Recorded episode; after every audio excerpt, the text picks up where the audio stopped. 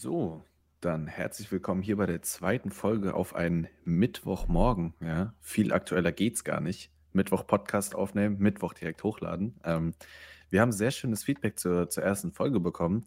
Ähm, sieht so aus, als würde euch das Ganze hier gefallen. Da haben wir uns natürlich direkt entschieden, am nächsten Mittwoch direkt noch eine Folge aufzunehmen. Ähm, heute werden wir ein bisschen reden über die Super League, was ja super, super brandaktuelles Thema ist, äh, überall in den Medien aufzufinden. Und wir werden dann auch noch ein bisschen äh, auf Autos und ähm, die Formel 1 eingehen, was da gerade momentan so der aktuelle Stand ist. Und dann werden wir schauen, wo sich das ähm, Gespräch noch so hin verläuft. Kurze Information noch am Rande. Wir machen heute nur 45 Minuten, beziehungsweise versuchen uns daran wirklich zu halten. Das letzte Mal mit 70 Minuten war dann doch sehr lang und ähm, ja. da haben wir einfach entschieden, dass wir das Ganze jetzt kürzer halten wollen, weil wir auch einzelne Folgen machen. Nils, vielleicht du auch kleine Begrüßungsworte an unsere Zuhörerschaft. Ja, willkommen zur zweiten Folge. Erst hat schon relativ viel Spaß gemacht. Relativ viel, also es hat sehr viel Spaß gemacht. Ähm, ja, wie schon Janis gesagt hatte, war sehr lange, wenn man sich in einigen Themen verrannt hat. Ähm, man hatte sich so vorher ein, zwei Themen notiert und dann ist man bei sechs, sieben Stück gelandet. Und ja, mal gucken, ob wir uns heute ein bisschen besser zusammenreißen können. Ja. Mit welchem starten wir heute? Ja, ich hätte gesagt, ähm, wir starten mal mit der Super League. Brandaktuelles Thema. Ähm, vielleicht mal eine kleine Einführung an alle, die, die das nicht ganz so mitbekommen haben. Nils, du kannst mich natürlich auch jederzeit unterbrechen, wenn ich irgendwie Schwachsinn laber. Ähm, ich ich, ich versuche es mal grob und knapp zu erklären. Also es ist im Prinzip wie folgt. Ähm, es gibt ja die Europa League, die Champions League und die ganzen internationalen Wettbewerbe, wie beispielsweise eine WM oder eine Europameisterschaft dann auf nationaler Ebene. Und es haben sich zwölf Teams zusammengeschlossen, sechs, sechs Teams aus England, ähm, äh, drei Teams aus Italien und drei Teams aus Spanien, insgesamt zwölf an der Zahl, die sich entschlossen haben, sozusagen ihre eigene Liga zu gründen äh, ohne den Dachverband der UEFA oder der FIFA. So, diese Teams sind Man City, Man United, Chelsea, Tottenham, Liverpool, ähm, Liverpool und einer fehlt. Nee, von englischen Teams war das, glaube ich. Nee, einer fehlt. Ich habe fünf gezählt. Ist ja auch egal. Und ähm, Chelsea, von, von. Ja, und von Spanien ist es äh, Barcelona, Real Madrid und Atletico. Und von Italien ist es Juventus Turin, Inter Mailand und wer waren die anderen? AC Milan. AC Milan, okay. Und ähm, diese zwölf Teams haben sich eben beschlossen, eine eigene Liga zu gründen. Warum machen die Teams das? Die Teams machen das, weil jeder einen Preispool von roundabout 200 irgendwas Millionen, glaube ich, hat, 220. Und die schmeißen das alles zusammen und wer am Ende der Saison diese Liga eben gewinnt, äh, kriegt dann ein Preisgeld von 3,5 Milliarden Euro. Was natürlich für die, für die Vereine einen sehr, sehr hohen lukrativen, ich glaube, lukrative Attraktivität bietet. Sorry, dass ich wieder unterbreche. Ich glaube, der Preispool war at all dreieinhalb Milliarden und es ist ja quasi so eine Art Franchise-System und da wird es gleichmäßig verteilt. Und der eigentliche Gewinn bringt nicht so viel Geld, eher so ein wenig Prestige. So. Ist halt auch in Amerika so und das versuchen die halt nach Europa zu bringen. Und Ach so, okay. Genau. Und ähm, genau. Und ähm, äh, was halt auch ein sehr großer Vorteil ist, dass die Teams halt auch enorm viel dann über Werbeeinnahmen und halt auch über TV-Geldern so einstreichen können, weil halt sozusagen jedes Spiel dann wirklich ein Top-Spiel ist, ja. Sonst die Spiele kennt man eigentlich nur Champions League Achtel- oder beziehungsweise Viertelfinale aufwärts und da hast du halt im Prinzip als normales Saisonspiel eine Partie wie Barcelona gegen äh, Chelsea, so Sachen. Und ähm, das ist für den Fußball an sich eine sehr, sehr gute Idee eigentlich, weil du halt viel faszinierende Topspiele zu Gesicht bekommst. Problem ist dabei aber folgendes: Die UEFA und die FIFA, die sich da hintergangen fühlen, weil das ja die Dachverbände sind, ähm, die fühlen sich hintergangen und haben eben jetzt beschlossen oder sind am Überlegen zu beschließen, ähm, dass man eben die ganzen Teams aus ihren nationalen Ligen rausstreicht. Sprich, Barcelona spielt nicht mehr in der BBVA, Chelsea spielt nicht mehr in der Premier League und Juventus darf nicht mehr in der ersten italienischen Liga äh, Serie A. partizipieren. Serie A, genau. Und das ist natürlich das erste Problem. Das zweite Problem ist, die Teams dürfen nicht mehr in Europa League und Champions League teilnehmen. Und das dritte große Problem, die ganzen Spieler dürfen auch nicht mehr in ihren Nationalmannschaften teilnehmen. Sprich, kein Messi mehr bei der WM, kein Ronaldo mehr bei der WM, kein Messi, kein Ronaldo mehr in der Champions League. Das wäre sowohl für die, für die Geschichte des Fußballs als auch für die, für die Faszination an diesen historischen Wettbewerben wäre das doch eine, ein sehr, sehr harter Einschlag und eine krasse Veränderung in der Fußballwelt. Ja, zu den Topspielen muss ich aber sagen, ich glaube, wenn, ein, wenn du jetzt drei, vier Mal die Saison Real Madrid gegen Barcelona hast oder Real Madrid gegen Juventus Turin, dann ist es halt auch irgendwann kein Topspiel mehr, weil du es halt so häufig gesehen hast. Es ist einfach so ein bisschen overdosed. Genau, da habe ich auch ein bisschen so die Sorge, weißt du, so auf, auf Champions League Viertelfinale, da freust du dich ein Jahr lang. Und wenn dann endlich die zwei großen Giganten Genau, ja. aufeinandertreffen, so, dann muss alles passen und das Team, was einfach die beste Tagesform abliefern kann, gewinnt, so, weißt du, was ich meine? Wenn das so Rundenspiele werden, ist das irgendwie Ja. uninteressanter. Vor allem, also es waren schon zu Start viel zu wenige Teams. Bevor es angekündigt wurde, wusste man ja schon grob, wer da reinsteigt. Und so ab Ankündigung fand ich es halt auch ein zu kleiner Pool an Teams, weil zwölf Teams, ja okay, kannst du, keine Ahnung, vier mal sechs Spieler haben. So. Und ähm, ja, ich fand das halt zu wenig. Die wollten dann ja immer noch fünf Leute, also fünf Teams da einladen. Wie das funktioniert hätte, keine Ahnung. Aber um das jetzt alles mal auf den neuesten Stand zu bringen, nicht mal 48 Stunden nach der Ankündigung, ist, äh, also ist ja schon Bayern, Dortmund und Paris sollte eigentlich mitkommen in die Super League. Haben da schon gesagt, nee, machen wir nicht mit. Und dann ist, ähm, dann ist ja direkt. Welche Teams sind zuerst ausgestiegen? Weißt du, was allererste? Hm, Chelsea Ja. und Tottenham, glaube ich, die direkt gesagt haben, ja, wir gehen raus. Und gut, dann, direkt, das hat schon ein bisschen gedauert, aber die, die, sind, dann, die sind dann auch rausgegangen, ja. ja, aber innerhalb von einem Tag, weil die Leute da die Ja, ja, Mannschaftsbusse und so blockiert haben. Ja, klar. Zu Recht auch. Irgendwie, Ja. Engländer sind da so viel emotionaler, die sind ja sonst so Gentlemen oder Gut entweder so, hatte, so.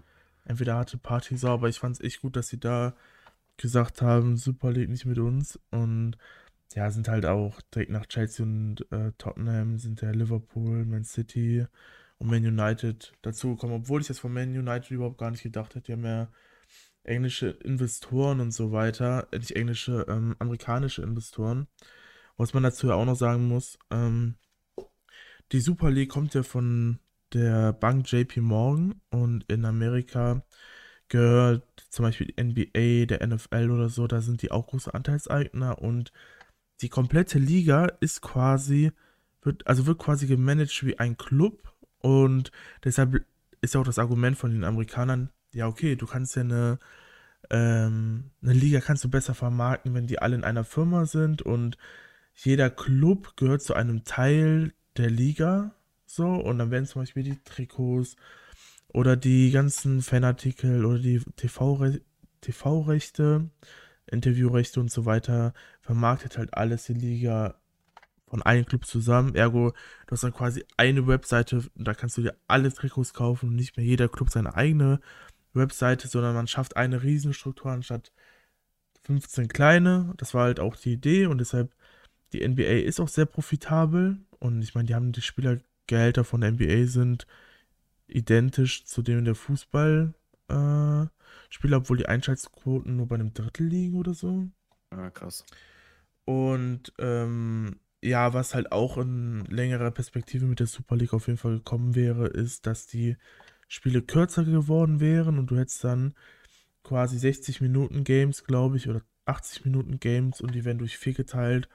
Dann hast du immer sehr viel ähm, Werbung dazwischen, so wie im Football oder im Basketball, weil sie, du halt so am meisten Geld damit scheffeln kannst, weil ja auch das Minimum, also damit du im Fernsehen Werbung schalten kannst, muss 20 Minuten Minimum Content liefern. Musst du 20 Minuten Content liefern und dann kannst du Werbung schalten und so hätten die halt das Maximale aus einem Fußballspiel quasi rausgeholt. Und die hätten das begründet mit, ja, wir spielen ja jetzt auch mehr Spiele und so weiter und es wäre halt ein Ultra-Fiasko gewesen. So, ich meine, der Juve-Boss hatte schon angekündigt, jo, ähm, wir machen die Spiele kürzer. Und da weiß ich auch direkt, was kommt, weil die wollten auch damals in Amerika zu der WM die Spiele schon so anpassen, dass du damit mehr Geld scheffeln kannst. Und das wäre halt einfach, also diese Liga wäre einfach wirklich die Kirsche auf der Sahnetorte gewesen, sagt man das so? Ja, ne? Ja. Von dem Kommerz. Also ist ja schon jahrelang im Fußball so ein ja, Thema, was allen vor der Nase rumschwirrt, ist halt, wie kommerz ist der Fußball und ja, ich glaube, das wäre auf Ich, jeden Fall zu hart. ich finde halt, ich finde halt, also beispielsweise bei, bei Football, jetzt bei American Football, mit diesen äh, vier Quartern so, da bietet sich's halt an. Und auch diese Wechsel, wenn dann die Defense drauf geht, die Offense runter, etc., dann, dann sind halt auch einfach Pausen, die man ja, die man ja finanziell ruhig ausnutzen kann. Das ist ja nicht so das Problem. Aber beim Fußball gibt's halt wirklich zweimal 45 Minuten. Da ist vorm Spiel, nach dem Spiel und äh, eine Viertelstunde in, in der Mitte. Da gibt's halt nicht die Möglichkeit, irgendwie das zu unterbrechen und so. Und dieses ganze, die ganze Sportart zu, also wirklich eine traditionelle Sportart zu verändern, Ja. ähm, nur, also keine Ahnung, das macht gar keinen Sinn. Du machst ja auch nicht, du machst ja auch nicht irgendwie während einem äh, zwei, drei Kilometer Lauf bei den Olympischen Spielen oder keine Ahnung, machst ja auch nicht einfach mal zwischendrin kurz eine Pause und überträgst Werbung. Also weißt du, Ich ich kann meine? mir das bei denen echt vorstellen, dann begründen die das ja, damit haben die ja auch mehr Ausdauer und so weiter. So würden die das auch auf jeden Fall Ja, diskutieren. ja. Ja. Also ich finde das, ich finde dieses, ich finde dieses, diese Sache sehr verwerflich. Ich muss auch sagen, es kommt zu einer sehr, sehr schlechten Zeit. Es gibt, wir haben Corona, es gibt so viel ähm, Familien, Einzelpersonen, die in wirtschaftliche Schieflagen geraten sind. Dann haben wir viele, also rein fußballtechnisch auch sehr viele kleine Vereine, die ultra zu kämpfen haben mit der Pandemie. Und dann kommen da zwölf, die größten Vereine der Welt, die reichsten Vereine der Welt und stellen, und der Europafußball ist, also der Fußball ist ja in Europa der größte auf der Welt, stellen sich im Prinzip einer der zwölf reichsten Vereine der Welt äh, hin und sagen, ja übrigens, wir wollen jetzt nochmal ein bisschen mehr Geld verdienen, weil wir an der Corona-Pandemie so zu nagen haben. Also das finde ich ganz, ganz schlimm. Ja, es ist ja das Problem, die haben ja alle kein Geld. Also AC Milan ist ja seitdem der damalige Investor da raus ist, wurde ja auch Präsident in Italien, ganz Gaff-Thema. Äh.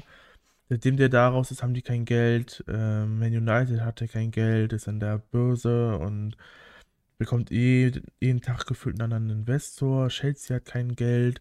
Die haben halt alle kein Geld. Ähm, kein richtiges Geld, sondern halt temporäres Geld und deshalb müssen die auf jeden Fall in sowas reinkommen.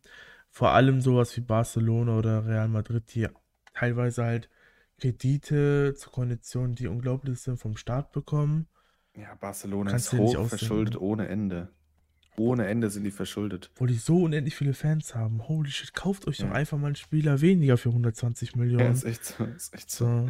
Ich, ich muss auch sagen, also ich finde, ich glaube, Bayern ist somit das beste Team europaweit, so rein von den Finanzen, wie die aufgestellt sind. So. Auf Ich jeden glaube, die Fall. haben, ich glaube, die haben ganz, ganz wenig Schulden oder sogar, sogar gar keine. Die haben gar keine Also Schulden. Bayern macht das sehr, sehr krass. Ja. Ja, also ich bin jetzt Also man kann ja, man kann ja über die. Sympathie des, man kann ja die Ja, Sympathie ja. des Vorstandes sagen, was man will, aber finanziell, rein finanziell macht Bayern einen sehr, sehr guten Job. Ey, das habe ich irgendwie gar nicht mitbekommen, was da mit Salihamidzic und äh, Flick passiert ist. Aber ist auch Thema für ein andermal. Also müssen wir nicht drauf eingehen, aber ich wundere mich ja immer, wenn ich ja irgendwelche Nachrichten darüber lese, denke Junge, was ist da Keine Ahnung, passiert? also ich bin Bayern-Fan und ich, ich habe das auch nicht verstanden und ich sag dir auch ganz ehrlich, mich interessiert sowas auch nicht. Ähm, weil ganz ehrlich, Digga, die Jungs sollen Fußball spielen, diese Machenschaften hinten dran, wenn du dich darüber aufregst, wie viele Trainer da in der Saison entlassen werden und so, das ist wirklich katastrophal. Also da sollte man eher mal den einen oder anderen Spieler entlassen, als einen Trainer entlassen. Ja, aber krass bei der Super League, da werden ja auch immer, also da gibt es jetzt ja auch immer, immer mehr Spekulationen, wenn jetzt wirklich Real Madrid, Barcelona und so in die Super League kommen. Ich kann mir nicht vorstellen, dass Messi in seinem Leben nur noch Super League spielen will. Einen, ja, halt, sag ich mal, eine Liga ohne Wert quasi. Halt für einen Fußballspieler ist ja Geld schon wichtig, aber ich denke, noch viel wichtiger ist auch, dass du große Titel gewinnst. Und große Titel gewinnst du nicht in einer Liga mit zehn Mannschaften. So. Genau, genau, das, woll- das wollte ich gerade sagen. Also ähm, natürlich ein Neymar jetzt noch mal mehr als, als irgendwie ein, äh, eine Außenverteidiger von Dortmund, no front, aber ähm, die Leute, die in diesen Teams spielen, die da gefragt wurden, zu 99 Prozent haben wirklich ausgesorgt.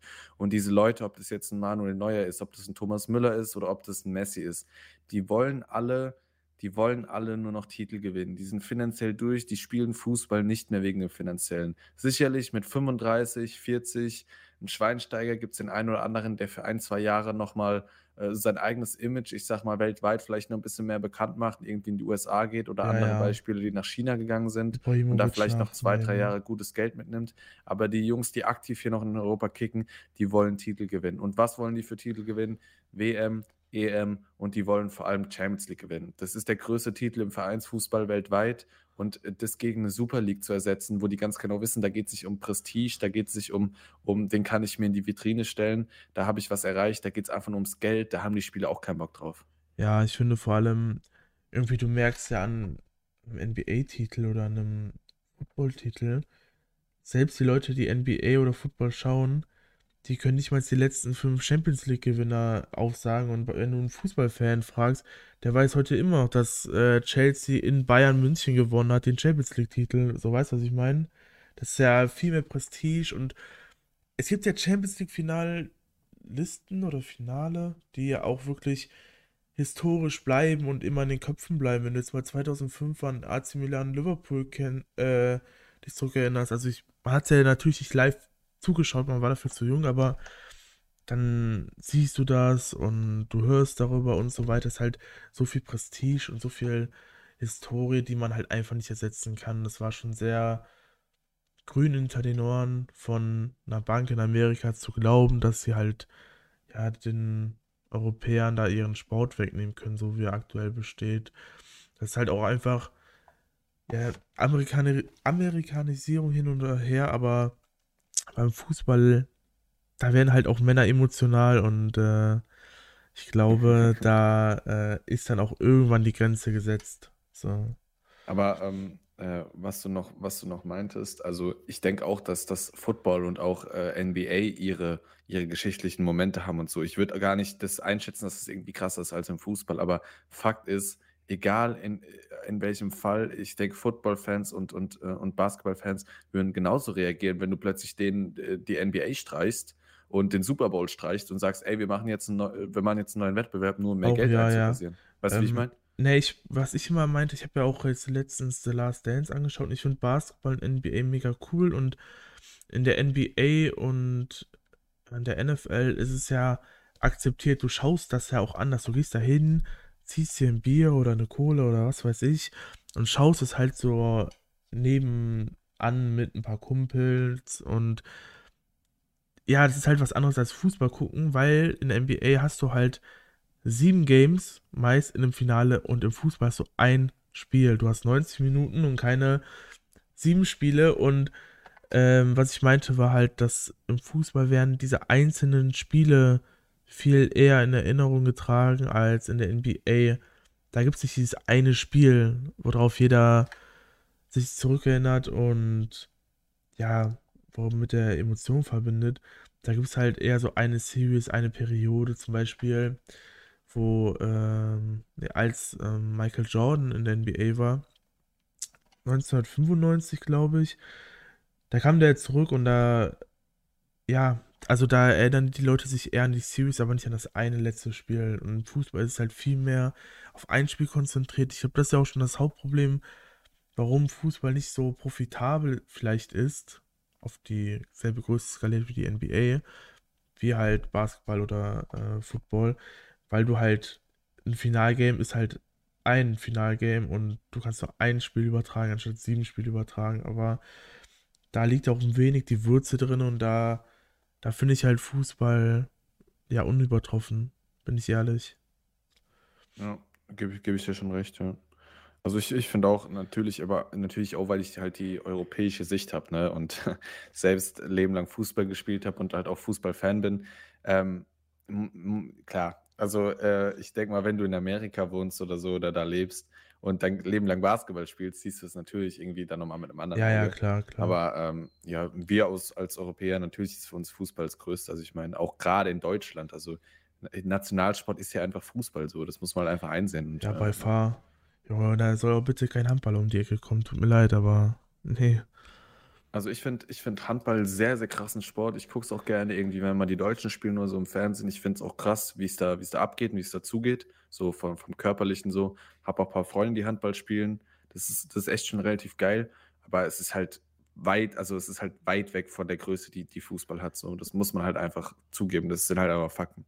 Ja, ich habe immer das Gefühl, Fußball ist einzigartig, weil du kannst halt dem Spielball perfekt folgen. Er hat immer eine, ein, der Spielball hat ein Tempo, das jeder verfolgen kann. Die, es ist halt einfach, aber auch kompliziert und ist einsteigerfreundlich. Und bei Handball ist zum Beispiel der Spielball, wenn du ihn werfen siehst oder so, ist das halt nicht so krass, so weil du es halt nicht so richtig siehst, finde ich.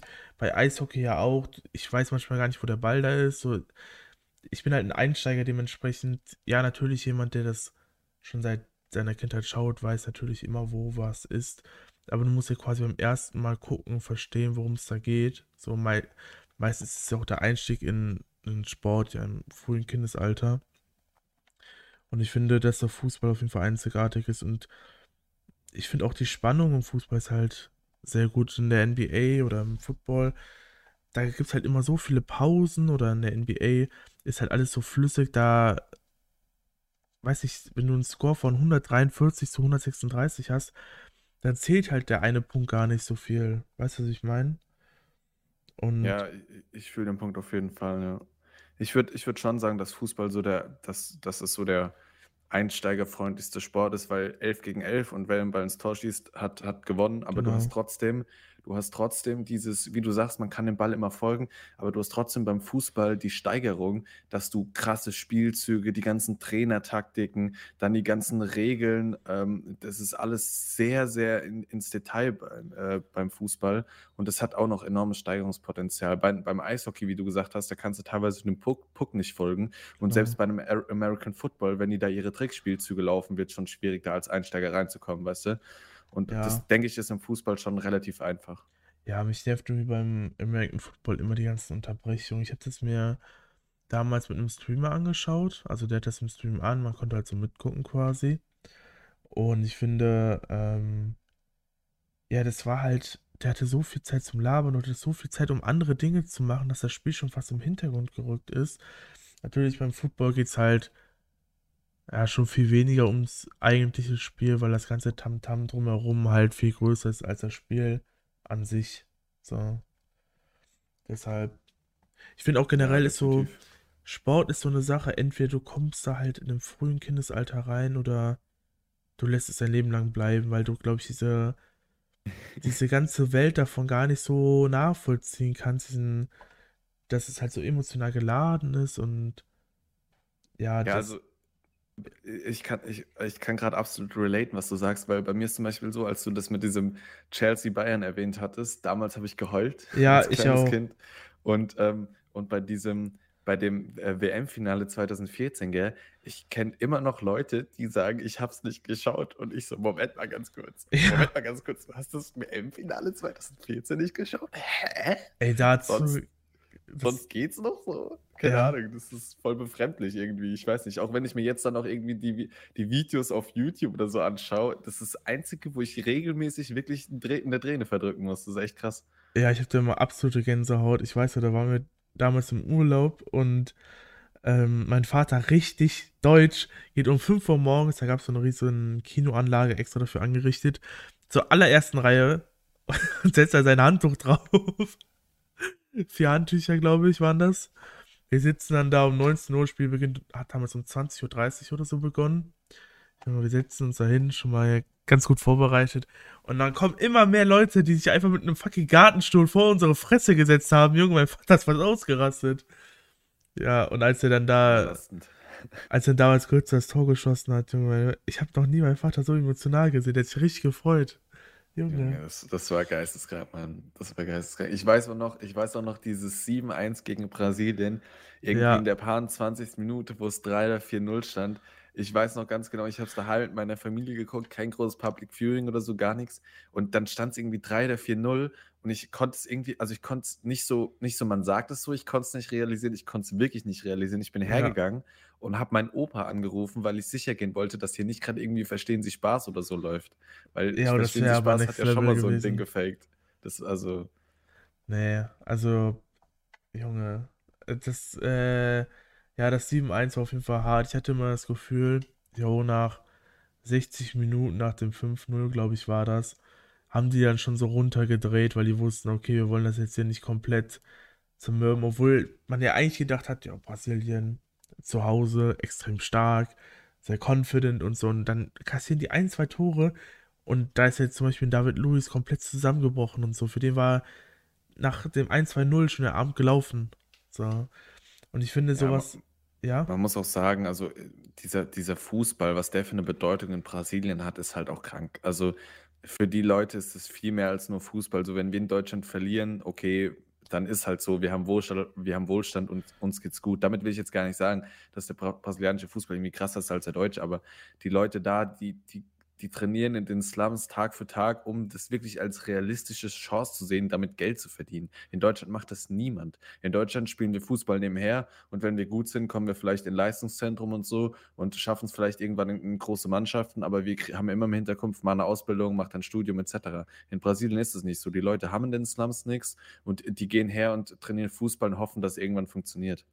Ja, also ja, ich finde aber an so einem Beispiel wie dieses 7-1 oder so, da merkt man halt, dieses, dass halt ein Halbfinale auf der Weltmeisterschaft ein Spiel ist. Das bedeutet halt so viel. So hätten die halt sieben Spiele gehabt zum Beispiel, dann wäre halt, naja, dann, dann wäre es halt nicht so wichtig gewesen. Dann hätte auch niemand angefangen zu weinen. Vielleicht am Ende, aber weißt du, was ich meine? Das ist halt, weil es ein Spiel ist, da geht es halt um alles. Und würdest du das aus dem Fußball wegnehmen, dann würdest du sehr viel Spannung generell rausnehmen. Und ich glaube, da würden noch viel weniger auf, Leute. Auf, auf jeden Fall. Also gerade auch Brasilien oder so ein Halbfinale bei einer WM, da stehen ja keine schlechten Mannschaften mehr so auf dem Platz. Das heißt, wenn du da irgendwie sieben oder acht Spiele, Spiele machen würdest, wird es so roundabout unentschieden ausgehen, in der Regel. Weißt du, weil die genau. Teams einfach einigermaßen gleich stark sind. So.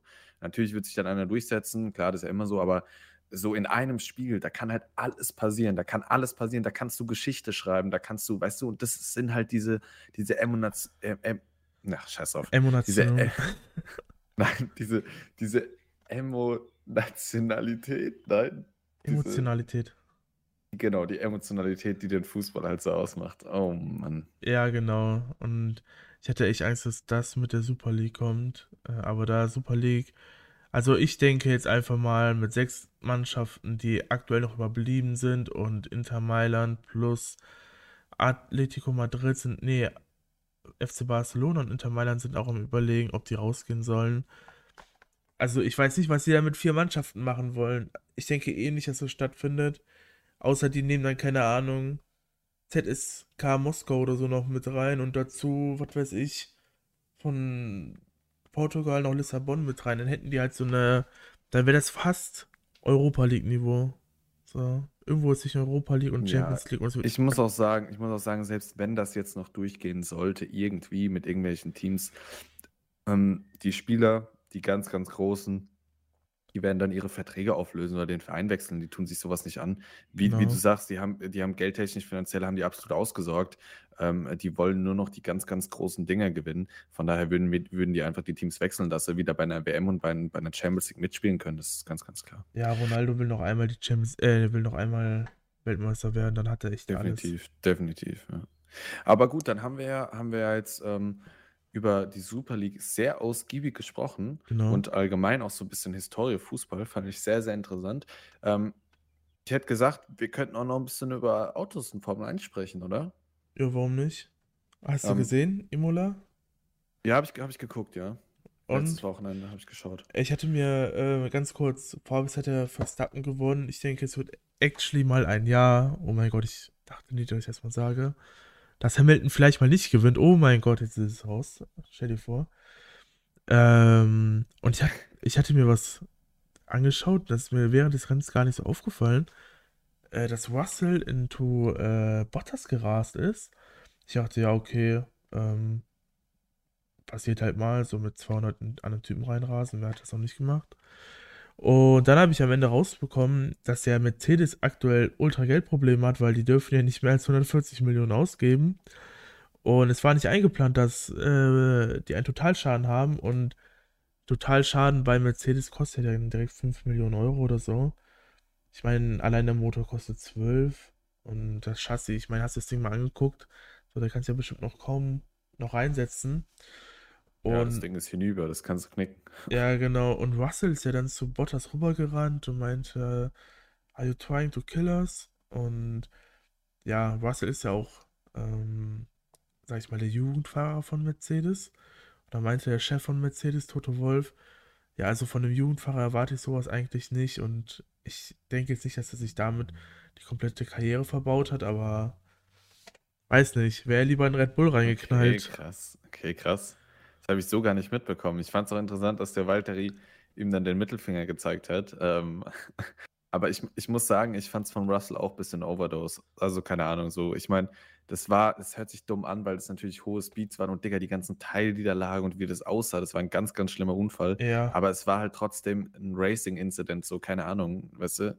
Also ich habe mir jetzt mal nochmal angeschaut, ich habe mir natürlich die Reaktion angeschaut und dachte, ja, ich feiere eigentlich George Russell, als ob der sowas macht, der ist eigentlich relativ zurückhaltend und so weiter.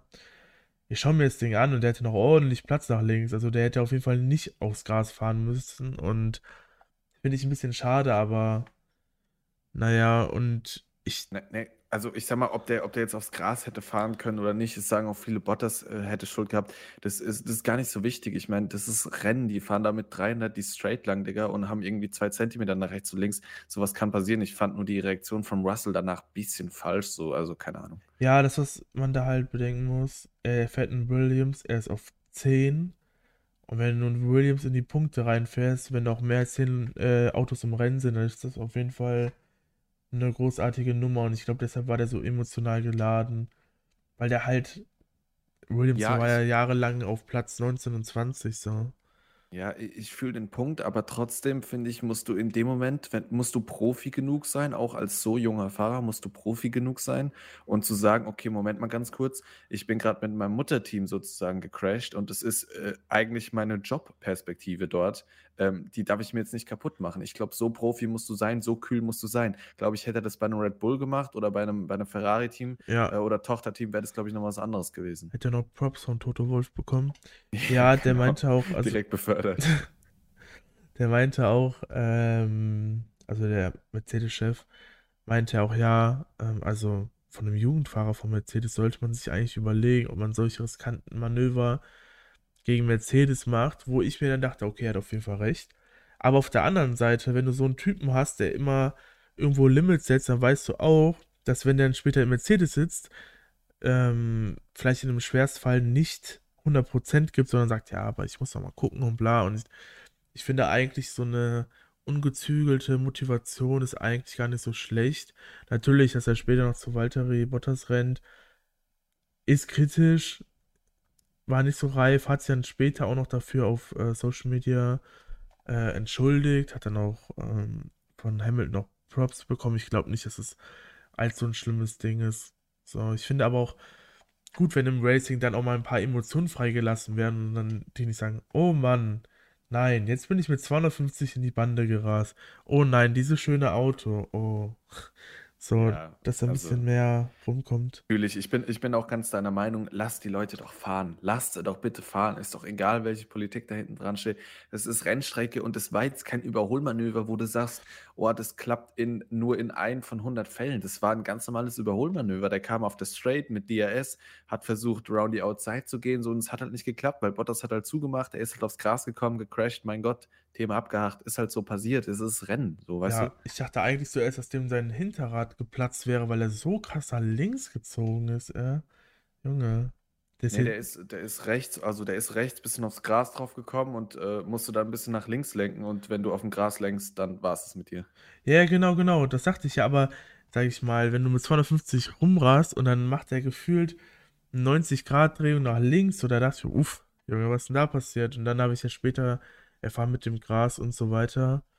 Und ja, und hast du eigentlich ähm, hier die Haas-Wagen gesehen? Also ich Ganz finde, kurz, lass, lass ganz kurz noch bei dem, bei dem Bottas-Russell-Incident bleiben. Eine Sache habe ich dazu noch. okay, Und zwar, ähm, ich fand auch, dass man da wieder sehr, sehr krass gesehen hat, dass wirklich das Halo wirklich ein Lifesaver ist. Dieses ja, Rad war so gefährlich auf Kopfhöhe vom Valtteri.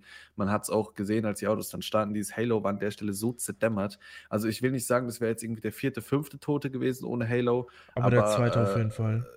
na gut, pff, einmal da Belgien vor, vor zwei Jahren oder so, wo, wo das Auto irgendwie über dem Leclerc drüber ist, als er beim Alfa. Romeo war, dann Grosjean in Ding Ja, Grosjean dann ist jetzt safe. das, also, also, also, ich- Ich bin da ehrlich gesagt eher bei drei bis vier und vielleicht fünf, sechs, wenn, wenn alle Pech haben. Aber ähm, äh, ja, also ganz, ganz krasses Halo, mega Erfindung, muss man ganz ehrlich sagen. Das Ja, hat schon in, enorm viel Leben gerettet. ich finde auch gar nicht mal, dass das Ding halt so schlimm ausschaut an einem Formel-1-Wagen mittlerweile. Ich finde, das hat auch irgendwas. Ich finde, das ergänzt den Formel-1-Wagen mittlerweile sehr gut, weil die ja generell sehr viel moderner jetzt ausschauen. Also wenn du dir die Dinger von früher anguckst, vielleicht noch zu den Zeiten, wo, wo Vettel noch Weltmeisterschaften gewonnen hat, ähm, da waren die schon so sehr, sehr schmal und so, so wie so ein Pfeil. Und jetzt sind die schon auch irgendwo ein bisschen bulliger geworden. Und ich finde, da passt das Halo optisch gar nicht so schlecht rein.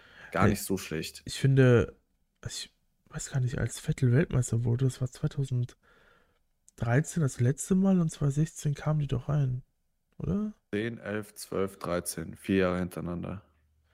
Ja, genau. Und das Halo kam viel später, glaube ich.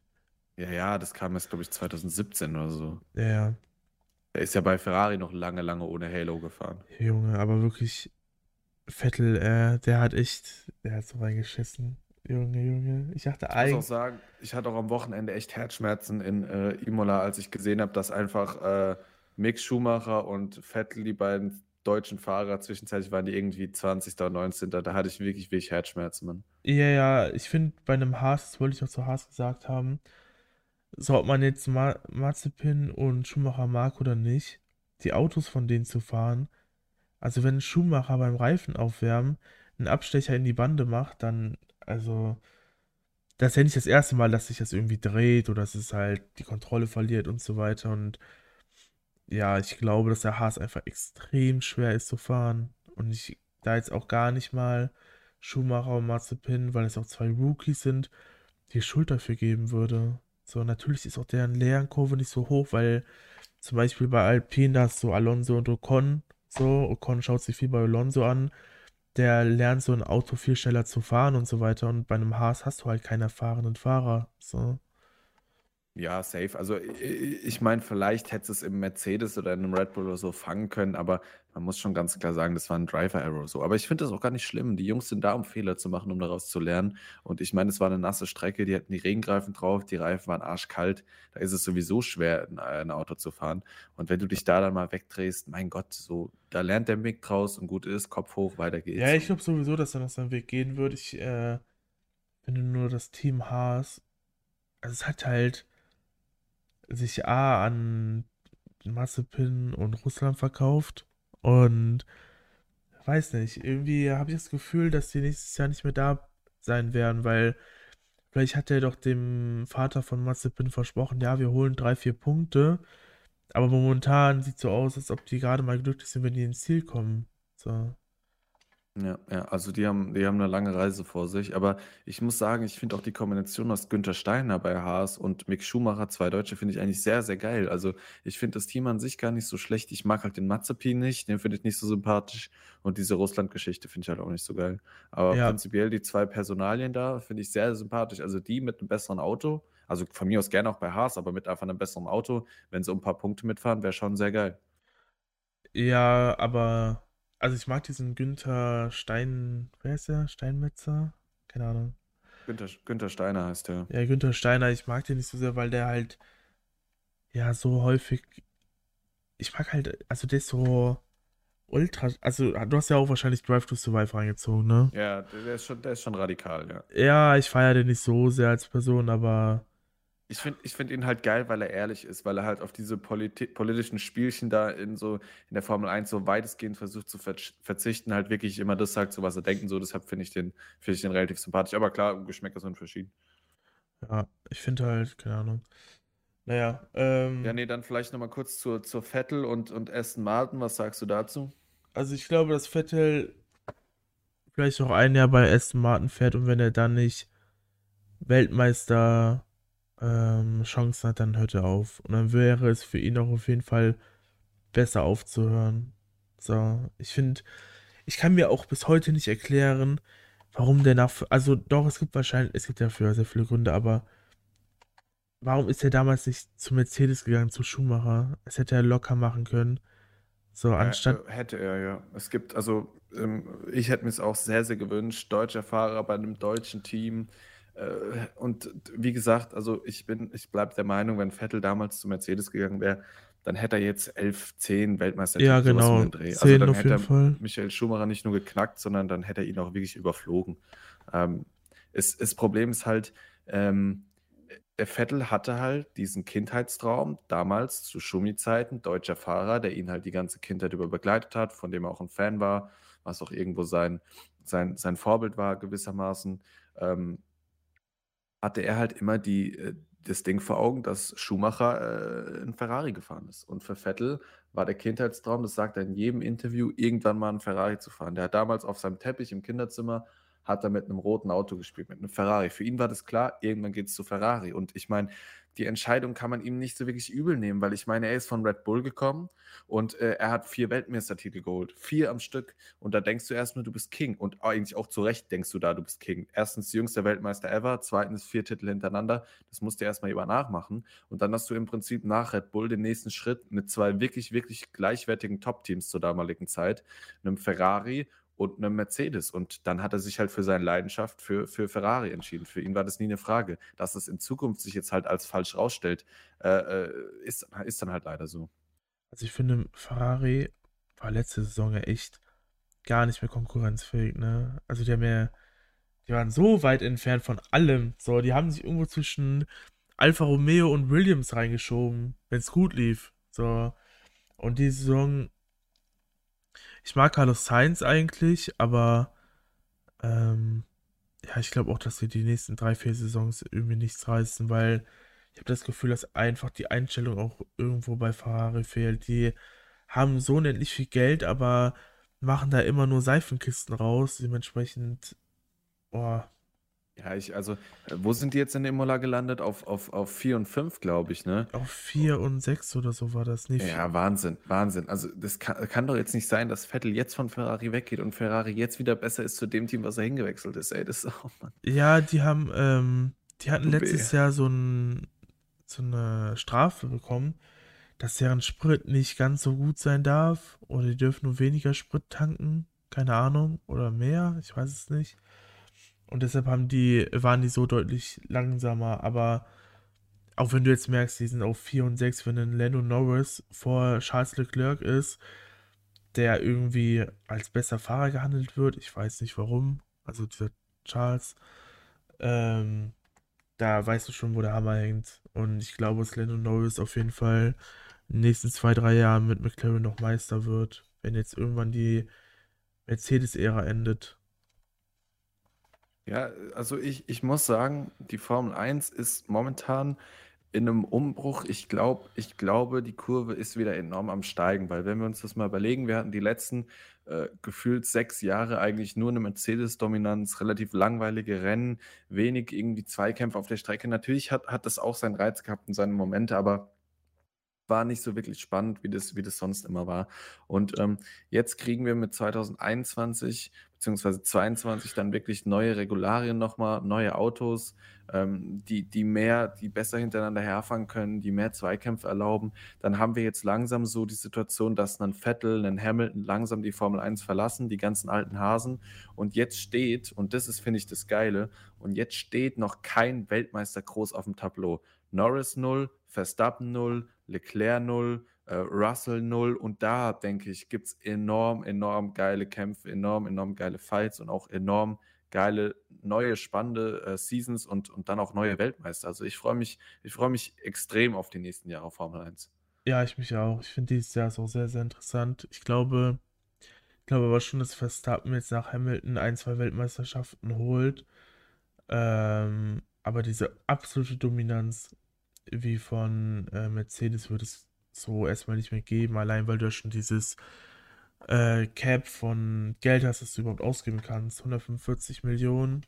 Und ja, man, also jetzt klagt ja schon Mercedes, aber ja, wir haben nicht so viel Geld und so weiter. Und dass die dann später in der Saison weniger Upgrades bekommen. Ähm, ja, ich denke aber auch, dass Lando Norris ähm, an Verstappen rankommen kann. Aber Verstappen ist schon ziemlich stark, obwohl ich, ich mag Verstappen überhaupt gar nicht. Also ich mag ihn sehr nicht. Ja, mal schauen, was dabei rumkommt. vielleicht, also ich würde es ja Lando Norris sehr wünschen. Ich meine, er ist auch Streamer. Dementsprechend, äh, Streamer Buddy wird supported. Ja. Ja, also wenn Nee, jetzt, also, ja. also wenn jetzt nicht Lando Norris, dann am besten George Russell. Ja.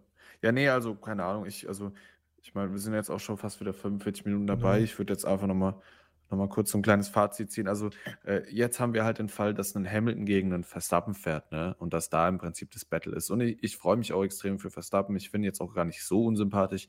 Ich gönne ihm alles von Herzen und ich finde es auch geil, wenn wir mal einen anderen Weltmeister sehen. Ähm, aber äh, das ist, glaube ich, nur so dieser Zwischenschritt. Ich glaube, wenn Hamilton und so dann wirklich mal weg ist und dann, wie gesagt, eben Russell, Norris, Leclerc, Verstappen, wenn da dann wirklich vier, fünf Fahrer wieder um die Weltmeisterschaft fahren, wie das eben 2013 zwei- bis 2010 und so der Fall war, ähm, äh, dann glaube ich, wird Formel 1 wieder ein richtig, richtig geiler, ansehnlicher Sport. Ja, ähm, ich glaube, Hamilton, Hamiltons Plan ist es halt, dieses Jahr noch zu gewinnen, danach macht er einen Abgang. Ich glaube, Denke das ich ist der auch. Weg. Ähm, Denke ich auch. dann hat er acht Weltmeisterschaften, eine mehr als äh, Schumacher und Ja. das war es dann, glaube ich, für Hamilton, weil viel länger was will der dann noch in der, Ich kann, der mir aber Formel auch, 1. ich kann mir aber auch sehr gut vorstellen, dass wenn er es dieses Jahr nicht gewinnt, dass er noch ein weiteres Jahr fährt. Nee, das ganz glaube ich, das glaube ich nämlich Glaubst du nicht. nicht? Der, wie alt Bleibt ist der? spannend, wir werden sehen. Ist der Ende 30 oder? Ich glaube, ja. Ich bin mir nicht sicher. Bin mir nicht sicher, ehrlich gesagt. Aber ja, es bleibt spannend. Wir, wir werden sehen. Wir werden sehen, was in der Zukunft passiert. Beeinflussen können wir das eh nicht. Ja. Was 36 für, ist der. Für 36 schaut er noch echt gut aus. Oh mein Gott. ja, ja, ja, der ist ja auch Model für, für, für Hilfige. Mhm. Aber gut, ähm, egal was da in der Zukunft so auf uns zukommt, das können wir alles nicht beeinflussen als Fan. Das Einzige, was wir beeinflussen können, ist, dass wir den Podcast hiermit schließen und die zweite Folge. Ähm, ich hoffe, ihr hattet Spaß beim Zuhören. Ähm, wie gesagt, gerne, wenn euch Sachen einfallen, über die ihr nochmal mit uns schwätzen wollt, ähm, vielleicht Themen, die euch aufgefallen sind oder wenn ihr noch was zu ergänzen habt, gerne bei uns. Wir sind erreichbar bei YouTube, über Instagram, über äh, Twitch natürlich auch im Livestream-Chat könnt ihr gerne vorbeikommen. Und ähm, ja, danke fürs Zuhören. Ja. Ciao, ciao.